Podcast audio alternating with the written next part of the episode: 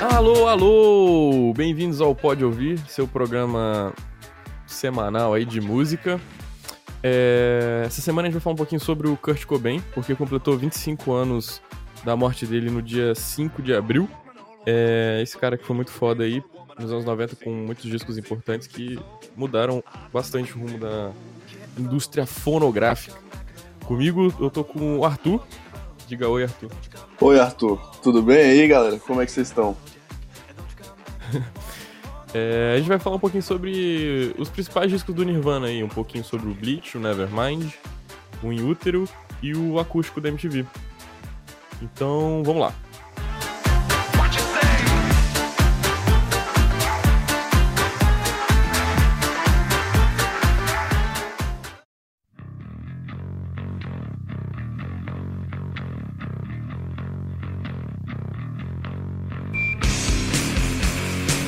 Bom, o primeiro disco de estúdio do Nirvana foi o Bleach, que foi lançado em 1989.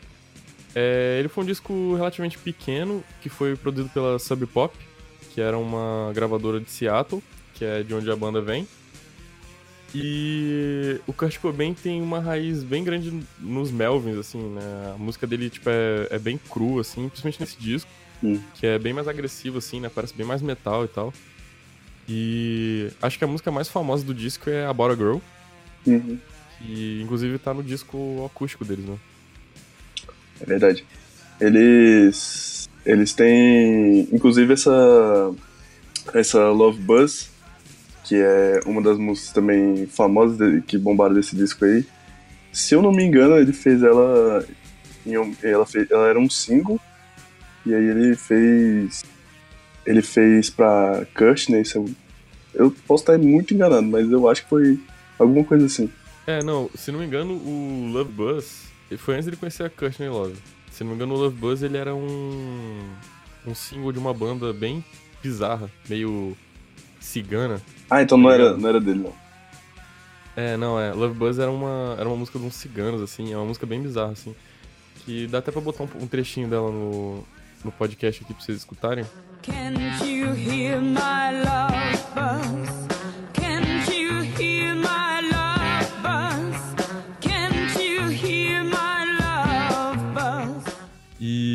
E aí ele, o Chris Novoselic, se não me engano, ele, ele que achou e mostrou pro Kurt. E essa foi realmente a música que acho que fez mais sucesso na época, sabe? Nossa.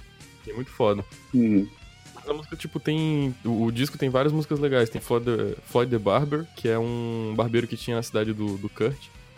Que ele achava bem bizarro. E a música é, tipo, de um cara que, tipo, abusa de uma mulher e tal, assim. É um negócio bem bizarro. Sim. Tem School também. E tem School, que é muito foda. School é muito legal. E, mas eu acho que essas são, são todas do lado A, né? E são as mais famosas, né?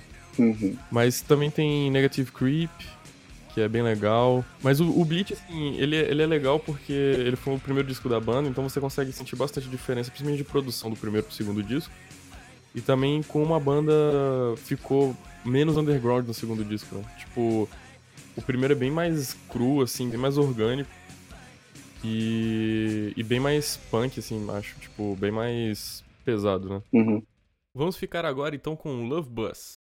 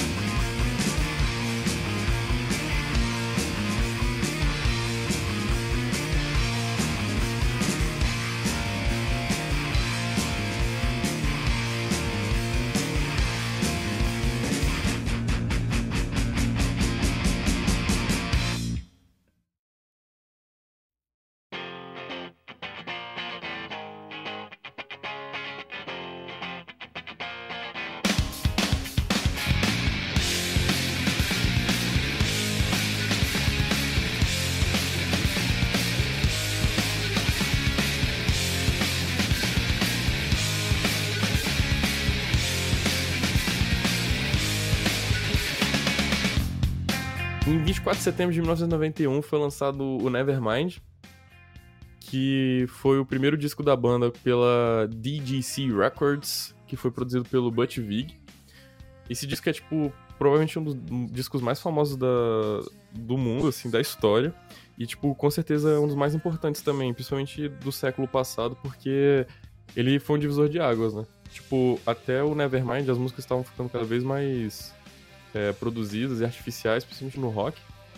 E ele vem com uma naturalidade muito grande, né? Uma coisa, tipo, muito orgânica, muito crua do punk e do mundo bem underground, assim, de Seattle, né? Uhum. Que o movimento grunge, ele começou em Seattle com o Mudhoney, mas ele ficava bem preso na, naquela região ali do, do noroeste dos Estados Unidos. Só que com esse disco, é, o movimento foi tipo. Ele explodiu nos Estados Unidos inteiro, assim, e no mundo, tá ligado? Então, tipo, é muito foda. É, eles influenciaram praticamente todas as bandas que vieram depois deles. E. E é isso, a gente, na verdade, vive uma indústria fonográfica que bebe no Nevermind até hoje, né? Acho que foi provavelmente o último disco gigante, assim, de rock, né, da história. Sim, eles, inclusive, eu acho que facilmente você pode conhecer todas as músicas que tem no Nevermind, porque elas foram bem mainstream mesmo na época. São bem famosas e, inclusive, mais famoso dela Smells Like Teen Spirit, né? Ela teve, agora na novela que tá passando Verão 90, inclusive na abertura tem tem o trechos desse do clipe do, do Smells Like Teen Spirit, que é que retrata meio a época, assim, né? Enquanto uns estavam no grunge, assim, tocando, tinha uns, umas pessoas na, na baladinha tocando Pump Up, essas paradas. Aí... Pois é. E, e tipo assim, eu, eu lembro do, de conversar com meu tio, que ele, sei lá, tava na escola nessa época, e que ele disse que, tipo, todo mundo curtia pra caralho, todo mundo comprou o disco, assim, porque foi muito foda, sabe? Era uhum. difícil encontrar alguém que não gostasse do Nirvana, porque tinha muitas músicas diferentes, né, entre si dentro do disco. Uhum. E é legal porque, assim, fazendo um paralelo com a vida do Kurt Cobain, né, que, sei lá, é homenageado, né, é, esse disco, ele, em questão de composição, as músicas têm algumas semelhanças, assim, principalmente de é, progressão, sabe? Uhum. Mas o, o, que eu acho mais interessante é porque a maioria das composições foram feitas numa época que o Kurt Cobain tava é, depois de um termo de namoro dele, sabe? Então ele tava bem mal. Uhum. E eu esqueci o nome da mulher agora, mas, tipo, eles terminaram e ele ficou bem mal. Então, por exemplo, tem umas músicas, por exemplo, Lounge Act, que é diretamente para ela. Smells Like Teen Spirit foi de um dia que tava ele e ela, e uma amiga dela falou que ele cheirava igual o Teen Spirit, que é o desodorante, né? É o nome de um desodorante que existe até hoje nos Estados Unidos. É... Enfim, e a maioria das músicas tem esse contexto da, da história dele, né? Uhum. E uma outra música que é bem interessante desse disco, que é Come As You Are, ele escreveu depois de ver um hotel que tinha, eu acho que era em Olímpia, que era a cidade que ele tava morando na época, que tinha o slogan do hotel, se não me engano esse hotel tava fechado, e o slogan dele era Come As You Are, e aí ele tipo achou muito foda e acabou fazendo a música em cima disso, uhum. se inspirando nisso. Então, tipo, eu acho muito, muito foda, sabe? O... Esse disco é, tipo, sensacional, né? É muito difícil encontrar alguém que não goste pelo menos de uma das músicas, né? Porque elas são muito variadas, né? E, e é, essa é uma diferença muito grande pro, pro Bleach, né? Porque o Bleach, ele é bem monocromático, né? Você tem, tipo, um estilo musical bem claro, sabe? Agora no, no Nevermind não dá nem pra falar qual é o estilo de Smells Like Teen Spirit, né? Tipo, o que, que é aquilo, né? Uhum. É uma mistura mó grande, né, cara? Músicas mais agitadas, mais calma, mais depressiva, mais tudo.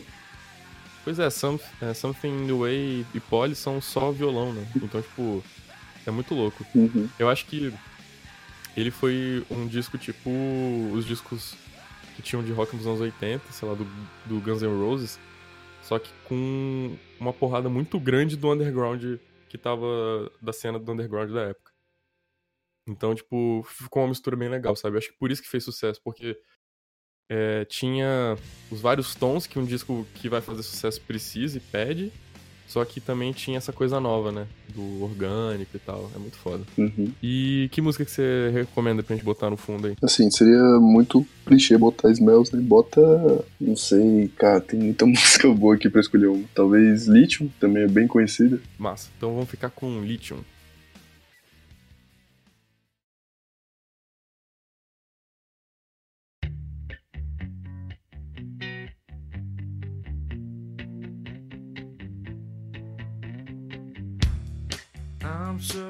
So cause today found my friends are in my head. I'm so ugly, that's okay, cause so are you. Book on me Sunday morning is every day for all I care. And I'm not scared. Light my candles in our days, cause I found God.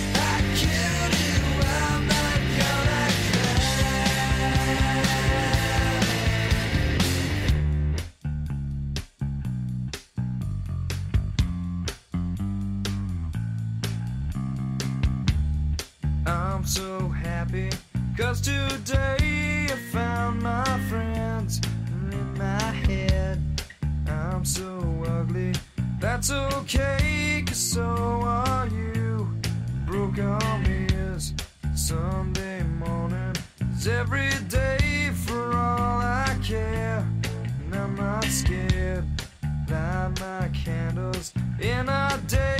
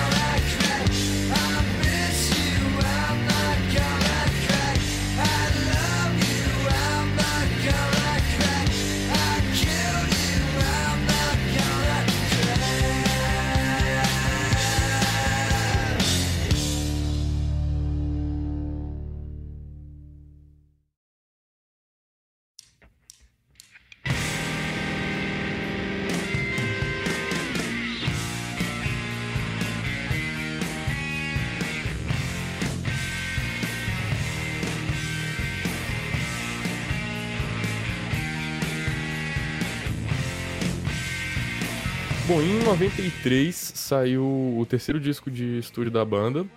É, no meio do caminho a gente tiveram a coletânea do Incesticide, que é bem famosa também para os fãs da banda. Bom, mas o, esse disco, em útero, ele já é de uma maturidade maior musical, eu acho, da banda inteira. E eu não sei, assim, dos três discos, eu acho que é o que tem mais é, mais características autorais, assim, sabe? Eu não sei, tipo, Uhum. parece que tem um DNA mais implementado da banda, assim, sabe? Porque se você escuta as bandas que influenciaram o Kurt Cobain a compor as músicas do primeiro disco, do Bleach, você vê que, tipo, não é uma coisa tão. é, como é que eu posso dizer? Tão novo, assim, sabe? Tipo, ele não criou nada muito novo, assim. Uhum. É, tinha uma influência muito forte, né? Principalmente do Melvins. E do, do Pixies, talvez. Enquanto que no, no Nevermind, eu acho que tem a questão de produção, que foi muito forte. Tipo, lógico, né? Tem uma questão autoral muito cabulosa naquele disco, né? Tipo, eles são muito originais. Só que, ainda assim, eu acho que fica um pouco atrás, sabe? Ele, ele fica um pouco atrás do In Utero. Em questão de importância, o Nevermind ainda é mais importante que o In Utero, mas em questão, acho que de identidade, sabe? De, de uma coisa nova, eu acho que o In Utero ainda ele é, ele é um pouco acima, né? E... Bom, o- o- acho que as principais músicas... A principal, com certeza, é Hurt Shaped Box, que é uma música que ele fez pra Courtney Love, a mulher dele. Que deu uma caixa em formato de coração pra ele e tudo mais. Então, é bem legal essa música, ela é bem bonita, assim, tipo, ela é bem macabra, ela é meio mórbida, assim, sabe? Mas, tipo, sei lá, tem uma beleza muito foda nela. Sim. É, Ele fez Rape Me pra relação dele com a- os jornalistas, né? Porque eles, eles tinham, ele tinha uma relação meio complicada com a indústria é, de mídia e tal, porque ele tinha muitos problemas com drogas, né? Então, os jornalistas exploravam muito isso daí, inclusive ele tem um problema de ação da justiça querendo tirar a guarda da filha dele. Então, isso foi um problema muito grande, inclusive, que piorou muito a depressão dele, né? Uhum. E bom, aí tem essa música, né, que é tipo bem bad, né, bem, bem pra baixo. Uma outra música famosa é Frances Farmer Will Have Revenge on Seattle, que Frances Farmer é uma atriz que vivia na, em Seattle, tipo, há uns cento e poucos anos atrás, e ele era muito fã dela, da história dela, porque ela era muito vanguardista, feminista, e assim, muito acima do tempo dela. Só que ela sofria muita repressão pelos conservadores da região, né? então, tipo, ela se fudeu muito, inclusive ela morreu, se engano, por causa disso. Eu não conheço muito da história dela, mas enfim, foi uma homenagem que ele fez pra ela. E, inclusive, essa mulher foi a que inspirou a- o nome da filha dele ou não tem nada a ver? Aham. Exatamente. O nome da filha dele é Frances Bean Cobain, né? E Uhum. Frances é justamente por causa dessa, dessa atriz. É Nossa. muito foda isso, né? É... Enfim, tem All Apologies também, que é tipo uma música muito famosa, né? Tipo, e é bem bonita também, e pegando a história dele, né? Tipo, ele se matando, fica uma coisa meio, sei lá, melancólica, né? Esse disco todo, né, tem bastante característica, assim, meio depressiva e tal. Pois é, eu acho que isso até mostra um pouco mais da- de como tava a vida dele, né? A cabeça Sim, dele e tal. É mais a identidade da banda também, mas característica deles. É, com certeza. Esses- essa época dele, tipo, foi bem complicada, né? Porque a filha dele nasceu, ele tinha, ele tinha problemas de saúde no Uhum. estômago, sabe? Ele sentia muita dor. E ele abusava muito da heroína.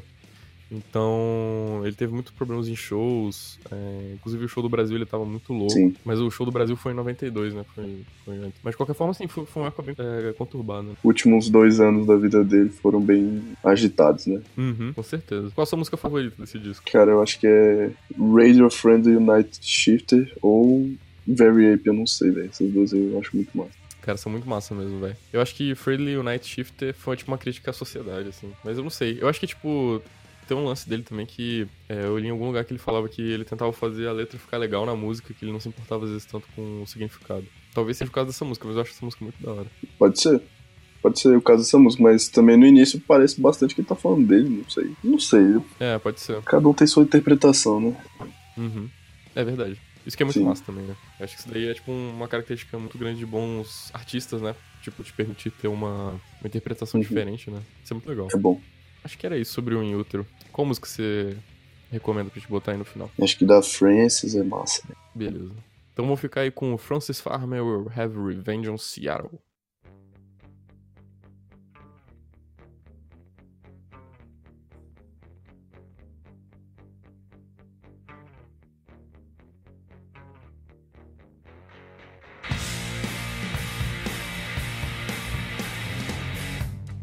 Yes, I'm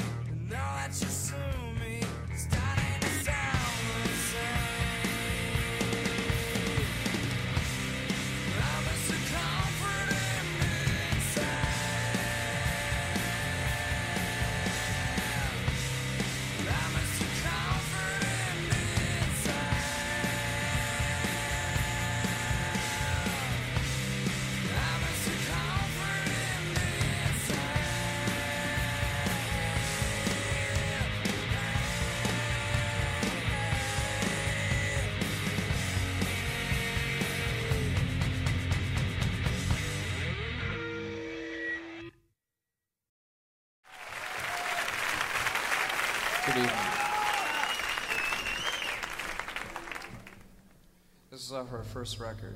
Most people don't own it.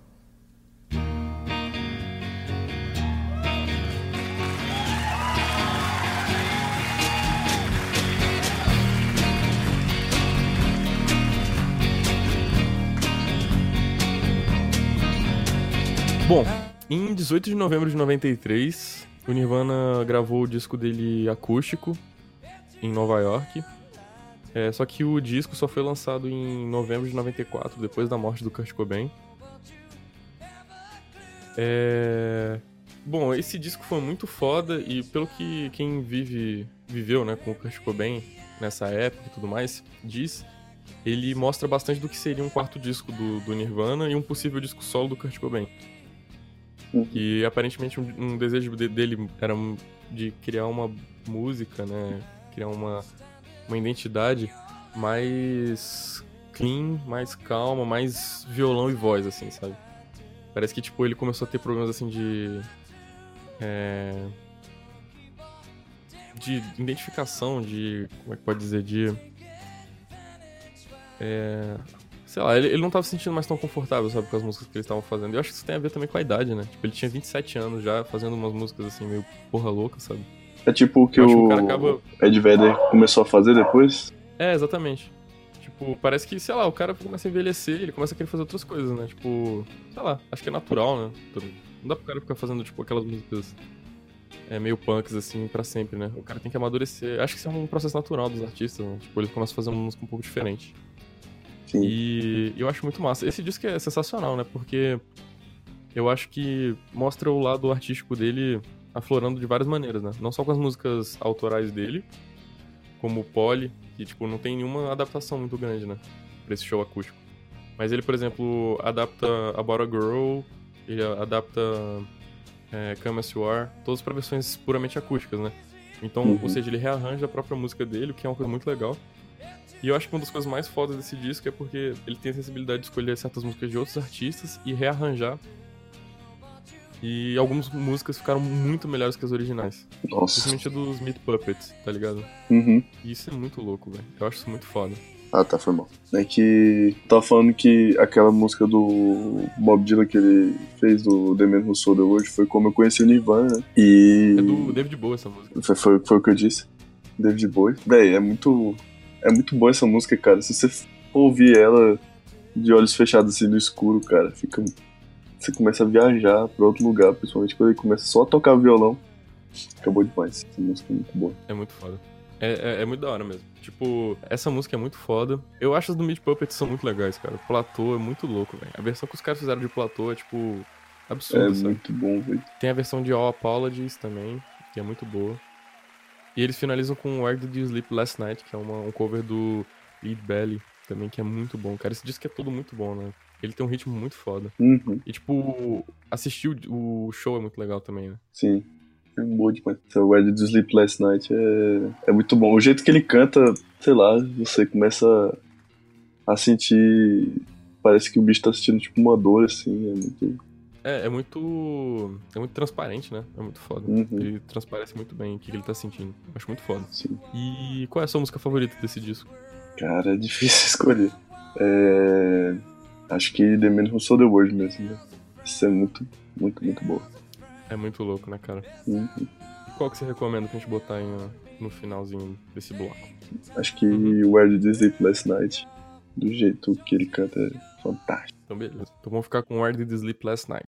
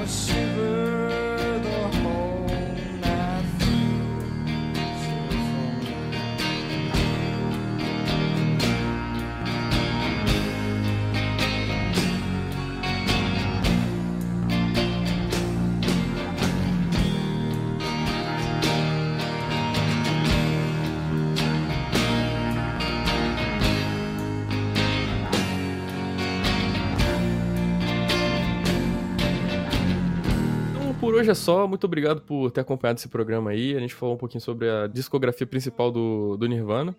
É, falando um pouquinho também sobre o Kurt Cobain, né? Porque, bom, ele é o, o main leader da banda e, bom, fizeram 25 anos da morte dele, que é- foi muito triste, assim, né? Meio trágico e tal. Uhum. É, problemas com drogas, e assim, é meio trágico, mas vamos falar um pouco sobre o trabalho dele, que é muito bonito, né? Sim. E queria agradecer aí sua presença, Arthur. Que isso, cara. Volte sempre. É O que nóis. você tem aí pra dizer pra nossa audiência. Bom, é...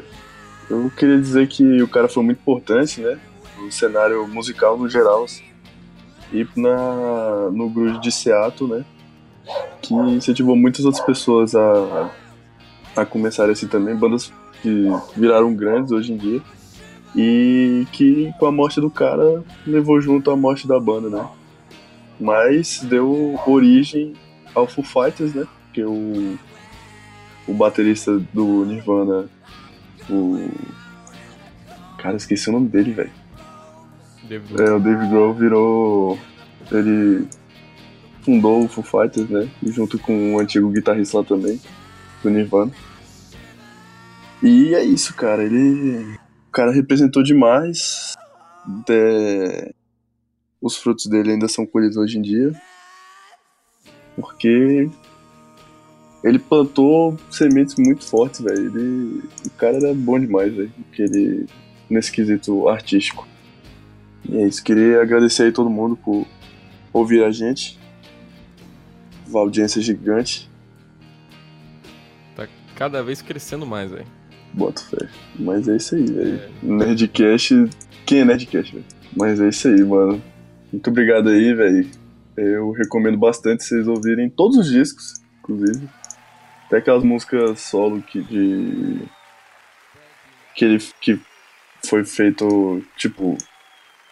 Foi lançada depois que o bicho morreu, né? Tudo é muito bom. O trabalho do cara é incrível. Vocês não vão se arrepender de nada. E é isso. É, que música você recomenda pra gente terminar o programa aí? Deixa eu pegar. Eu esqueci. Eu ia falar o nome dela, mas eu esqueci. É uma, é uma que foi depois que ele morreu. You Know Alright? É essa daí. Vamos terminar então com You Know Alright. Bom, compartilhe o programa, procurem a gente, comuniquem a gente, desculpa qualquer problema de áudio aí. É, Fala pro Arthur participar mais do programa aí. Tamo junto. Falou! Falou.